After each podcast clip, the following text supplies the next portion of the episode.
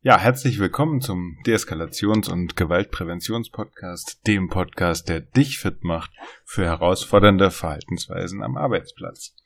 Erstmal muss ich mich entschuldigen, in der ersten Folge hatte ich dir gesagt, schreib doch mal ähm, fünf Namen auf einen Zettel und äh, tu den dann beiseite und ich hatte ganz vergessen, den Zettel wieder vorzuholen. Ja, wenn dich jetzt fragst, was es mit den fünf Namen auf sich hat, also es ging darum, zu schauen, ähm, ob du denn auf dieser Liste stehst und wenn ja, an welcher Stelle.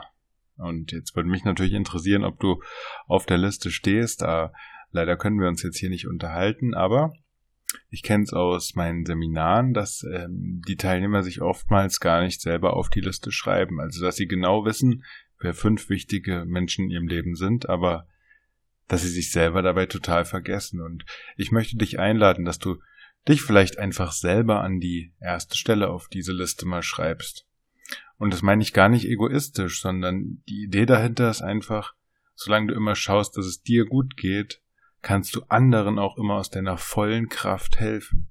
Das heißt natürlich, dass du auch mal zurückstecken musst, aber prinzipiell sollte es darum gehen, dass du immer auf dich achtest, schaust, was dir gut tut und dir das auch immer mal wieder gönnst, dass es voll okay ist, dass du auch mal für dich selber einen Termin mit dir selber machst und nicht immer einspringst und andere an erste Stelle setzt. Setz dich doch einfach auch mal selber an erste Stelle. Wie gesagt, wenn das so ist, ist alles cool, aber ich kenne es aus, aus Seminaren halt, dass äh, die Teilnehmer sich oftmals an die letzte Stelle setzen. Ja. Ja, jetzt die Überleitung zu diesem Podcast hier, also zu der heutigen Folge.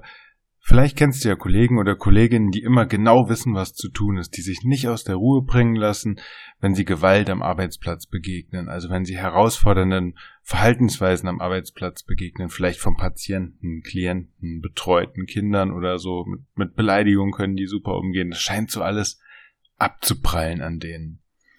Und äh, denkst du, es ist eine angeborene Fähigkeit, die man erlernen kann?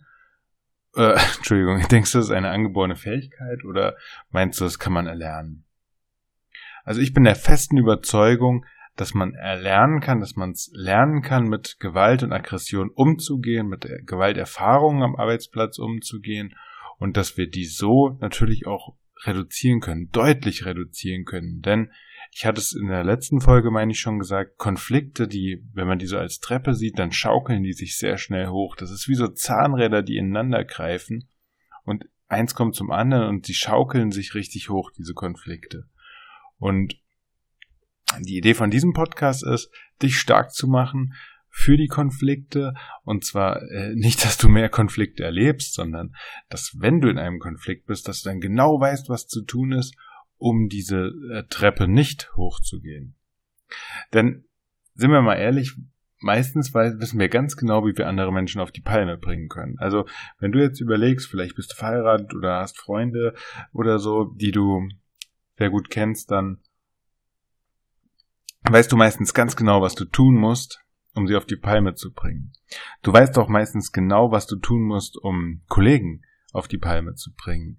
Du kennst sozusagen die Punkte, die du drücken musst, damit ein Konflikt eskaliert, ja.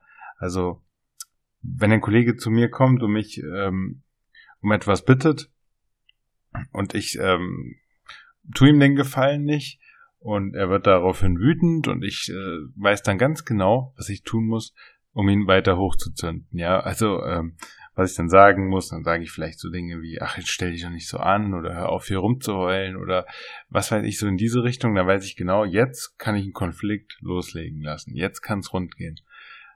Die Idee an diesem Podcast ist, zu wissen, was kann ich tun, auch wenn ich jemandem ein Nein gegeben habe, wenn ich meine Meinung vertreten möchte oder vielleicht sogar muss, weil ich äh, gewisse Sachen durchsetzen muss am Arbeitsplatz, darum soll es hier gehen, dass ich weiß, wie ich in Konfliktsituationen professionell handeln kann. Ja. Also in dieser Folge möchte ich mit dir darüber sprechen, beziehungsweise leider kann ich nicht mit dir sprechen. also ich muss, ähm, es wird jetzt also darum gehen, was ist eigentlich Gewalt? Ja, und wenn man sich das Gewalt, das Wort Gewalt anschaut, einfach mal bei Wikipedia habe ich geschaut, das kommt aus dem althochdeutschen Waltan und das bedeutet so viel wie stark sein oder beherrschen.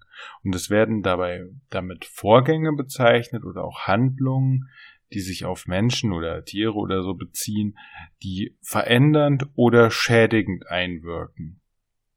Ja, und zwar um stark zu sein oder zu beherrschen. Und nehmen wir mal das Beispiel aus dem Krankenhaus. Ein Patient wird eingeliefert mit dem, Krankenwagen, hat vielleicht Schmerzen. Der ist in einer Situation, wo er einen absoluten Kontrollverlust hat. Er kann nichts mehr steuern. Er kann seine Körperhaltung nicht mehr steuern. Er ist vielleicht auf einer Liege, er wird da reingefahren in die, in die Notaufnahme. Er kann nicht steuern, wer mit ihm spricht, wie mit ihm gesprochen werden. Er kann die Temperatur nicht beeinflussen, er kann das Licht nicht beeinflussen, er kann gar nichts beeinflussen. Er, er weiß, kann nicht mal essen, vielleicht hat er Hunger und er bekommt das nicht, weil er nüchtern sein muss für die eventuell anstehende OP.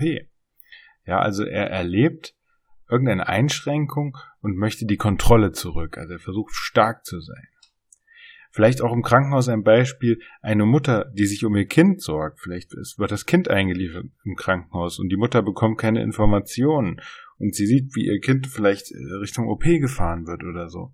Sie möchte natürlich auch die Kontrolle über die Situation zurück. Sie hat Angst und zeigt vielleicht dann auch Verhaltensweisen, die wir als Gewalt bezeichnen würden. Dann würden wir vielleicht sagen, die Mutter, die zeigt jetzt gerade aggressive Verhaltensweisen, die zeigt gewaltvolle Verhaltensweisen.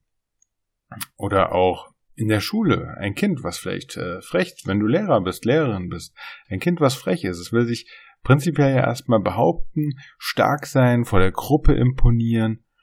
Und genau das gleiche ist auch im Kindergarten, wenn, wenn Kinder anfangen, die Grenzen zu testen, zu schauen, wie kann ich, äh, die müssen das ja auch lernen erstmal, wie kann ich mit Konflikten umgehen, ja. Im Bereich Menschen mit Behinderung haben, gerade wenn die kognitiv oder sprachlich eingeschränkt sind, dann ist es oft so, dass es schnell als Gewalthandlung oder aggressive Verhaltensweise abgetan wird. Ähm, wenn wir solche Situationen beobachten, zum Beispiel Beleidigungen oder ähm, vielleicht sogar Schläge in unsere Richtung oder das Werfen von Gegenständen. Aber der, der Mensch erlebt in diesem Moment halt vielleicht eine Einschränkung oder ist mit irgendetwas nicht einverstanden und möchte also die Kontrolle zurück. Was natürlich auch immer mehr passiert, sind Alkoholisierte in der Notaufnahme oder an Unfallorten, im Pflegeheim vielleicht durch Demenz verstärkt oder so. Da ist es dann natürlich schwer, gute Gründe zu finden. Allerdings, aus Sicht des Patienten möchte, oder des, des Alkoholisierten, er möchte einfach die Kontrolle zurück. Er möchte jetzt nicht in dieser Situation sein und zeigt deswegen Gewalt. Und wir bekommen die ab. Ja. Und das muss nicht nur körperlich sein, also man hat, denkt ja oft an, an körperliche Gewalt. 90 Prozent aller Beschäftigten in den helfenden Berufen hatten schon Erfahrung mit verbaler Gewalt, wurden also beleidigt, angeschrien, ähm, verbal äh, sexuell belästigt oder so. Und das ist eine sehr, sehr hohe Zahl. Und ich denke, deswegen ist es besonders wichtig, dass du weißt, wie du mit solchen Situationen umgehen solltest. Bei Wikipedia gibt es dann noch sehr viele weitere Gewaltbegriffe. Natürlich, der Staat hat ja auch Gewalt und so weiter. Darum soll es in diesem Podcast aber nicht gehen. Es gibt aber auch nach Johann Galtung den Begriff der strukturellen Gewalt. Und strukturelle Gewalt erlebt hauptsächlich der Klient beziehungsweise der Patient, aber wir auch. Das ist so eine, so eine Wechselwirkung sozusagen. Zum Beispiel durch einen knappen Personalschlüssel.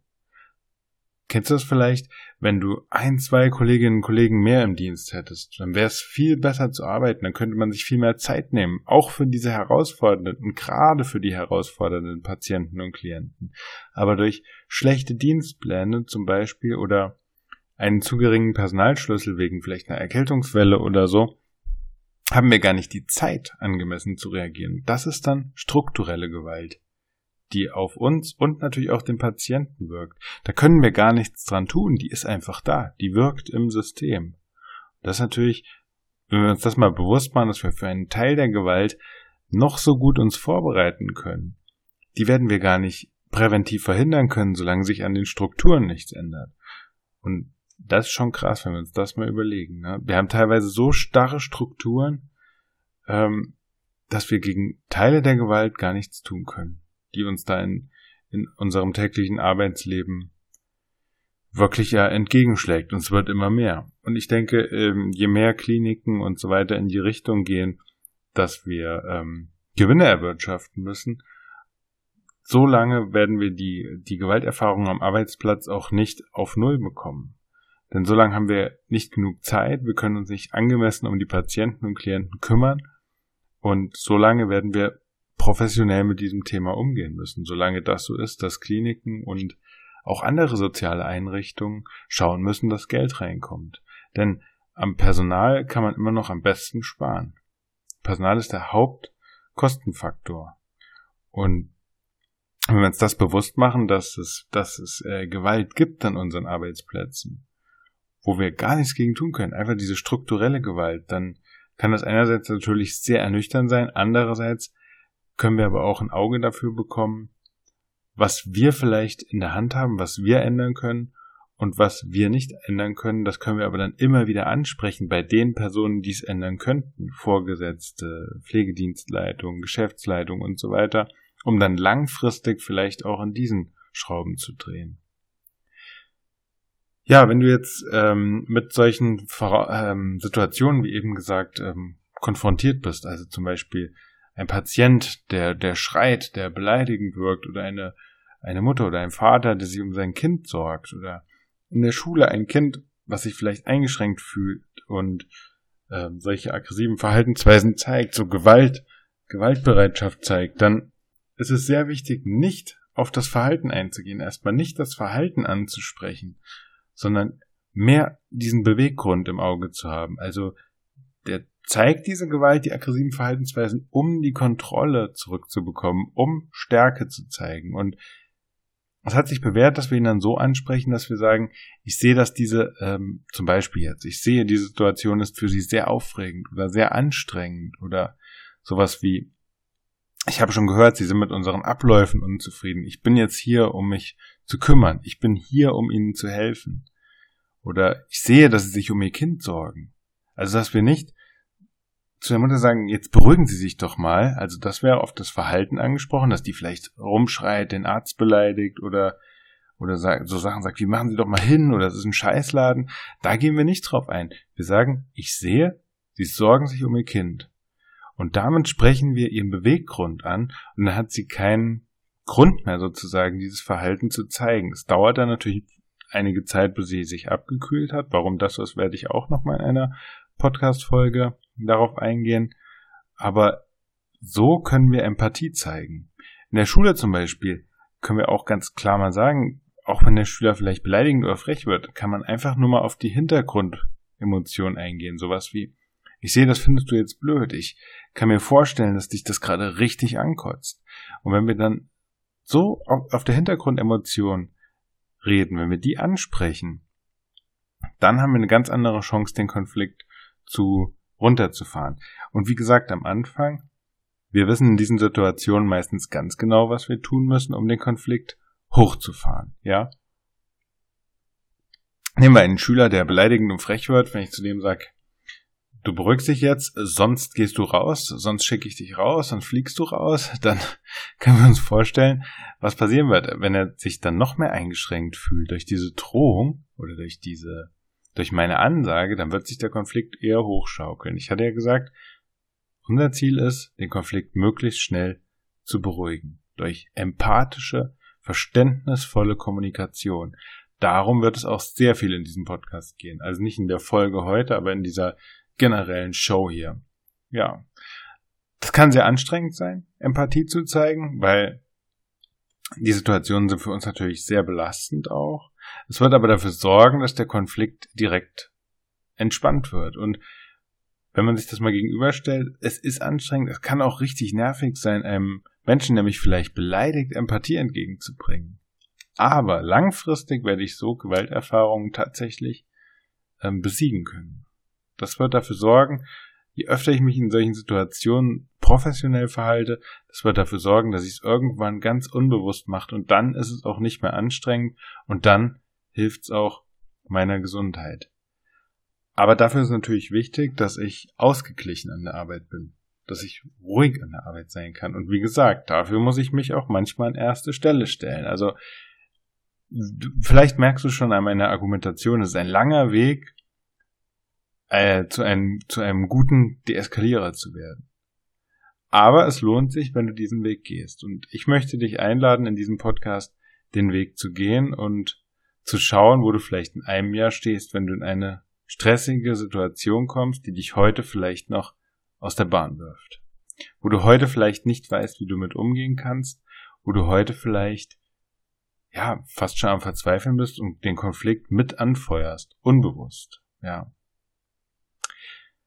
Was auch hilft, ist, wenn wir uns immer wieder klar machen, dass wir als Professionelle, also vielleicht äh, Krankenpfleger, Rettungssanitäter, Pädagoge, Betreuer, Erzieher und so weiter, auch Gewalt ausüben.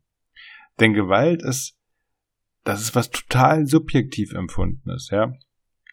Also wenn wir jetzt den Patient, den Schüler oder den Betreuten fragen würden, der würde uns auch berichten, dass er einfach Gewalt empfindet. Das, was wir mit ihm machen, würde er sagen, ist Gewalt.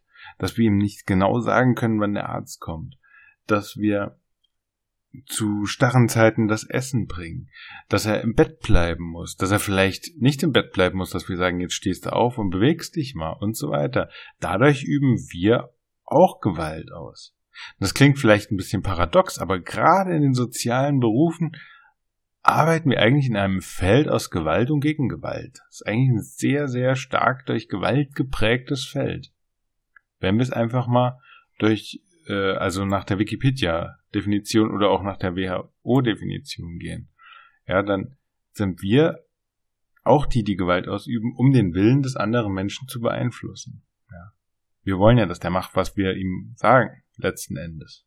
Kann jetzt drehen und wenden, wie er will, aber darum geht's ja. Wir, der ist ja in einer Einrichtung wie unsere, damit wir entweder erzieherisch oder auf seine Gesundheit einwirken und dazu ist es ganz klar, muss er ein bisschen das machen, was wir auch sagen, ja. Ja, und wenn wir uns das immer wieder bewusst machen, dass der Patient, der, der Klient und so weiter Gewalt erlebt, dann können wir damit, wie gesagt, auch ganz anders umgehen. Ja, ich hoffe, du konntest ein bisschen was mitnehmen aus dieser Folge. Falls du jetzt denkst, es ist noch ein bisschen zu theoretisch, du hättest es gern praktischer, kann ich dir versprechen, ich werde ganz viele Fälle aus der Praxis, aus dem Traineralltag bringen. Aber es ist meiner Meinung nach total wichtig, dass wir über Begriffe, über Definitionen am Anfang sprechen, dass klar ist, was ich zum Beispiel mit Gewalt meine, wenn ich sage, wir üben Gewalt aus oder wir erfahren Gewalt. Und in der nächsten Folge wird es deshalb auch nochmal ein bisschen theoretisch um die Unfallanzeige gehen, denn jeder Gewaltübergriff sollte dokumentiert werden und das Krasse ist auch, wenn du keine Verletzung hast. Und was dir das bringt, wenn du sowas dokumentierst, das wirst du in der nächsten Folge hoffentlich ähm, allumfassend verstehen, denn das kann dir irgendwann mal deine Gesundheit retten. Und wie gesagt, das sollte ja letzten Endes an erster Stelle stehen. Ja, ich wünsche dir jetzt noch einen sicheren Dienst, vielleicht auch einen schönen Feierabend, wo immer du es gerade hörst und ja, bis zur nächsten Folge. Dein Roland.